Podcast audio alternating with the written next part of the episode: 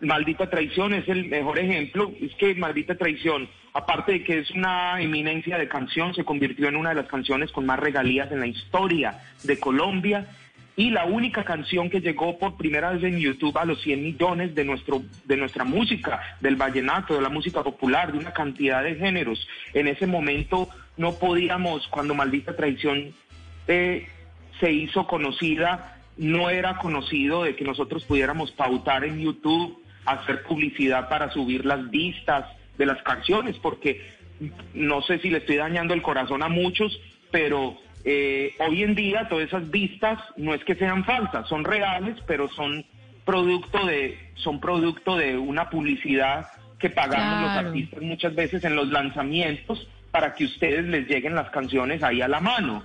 ¿Cierto? Otra cosa es que yo decida por mi propia intuición y por mi propio gusto ir y buscar determinada canción. Entonces, Maldita llegó a los 100 millones de vistas por gusto y a los 200 cuando ninguna canción había llegado a los 100 y cuando ninguna canción había llegado a los 200.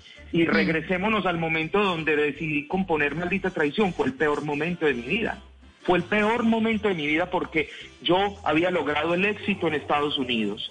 Yo soy piloto, me convertí en un negociante exitoso de carros en Estados Unidos, pero entré en una depresión por no estar haciendo lo que yo quiero hacer, lo que quería hacer, lo que amaba hacer y lo que sé hacer realmente. Y ahí fue donde ese mismo círculo, en ese caso fue mi esposa, me dijo, hágame el favor y empaca sus maletas y yo no lo quiero ver así. Yo no quiero más plata aquí, yo no quiero esto, yo no quiero éxito. Si, si usted está así de triste, empaque sus maletas, agarre sus composiciones y se me va a luchar por sus sueños. Y eso hice en Colombia un año, dos años, tres años, cuatro años, cinco años y medio.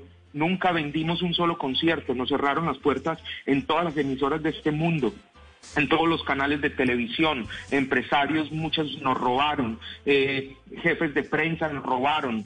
Eso fue algo totalmente desastroso en mi vida y me gasté todos mis ahorros. Y una vez al frente de una emisora muy conocida en Bogotá, que nos dejaron ahí con los crespos hechos y no nos atendieron, ese día le confesé a mi hermano que yo estaba quebrado, que nos teníamos que retirar definitivamente. Después de cinco años y medio de recorrernos todo Colombia en camiones, porque boleábamos dedo, como dicen en Colombia, los camioneros nos llevaban con maletas llenas de CDs que nosotros mismos empacábamos y quemábamos. Yo me compré unas tres quemadoras y nosotros mismos quemábamos los CDs, los empacábamos y ese día me tocó confesarle que ese sueño que teníamos los dos, yo no podía más, mi bolsillo no podía más. Ahí intenté tirar la toalla porque se vale. Y él me dijo, listo, no hay más plata. Grabemos entonces la última canción, por favor, hazlo por mí.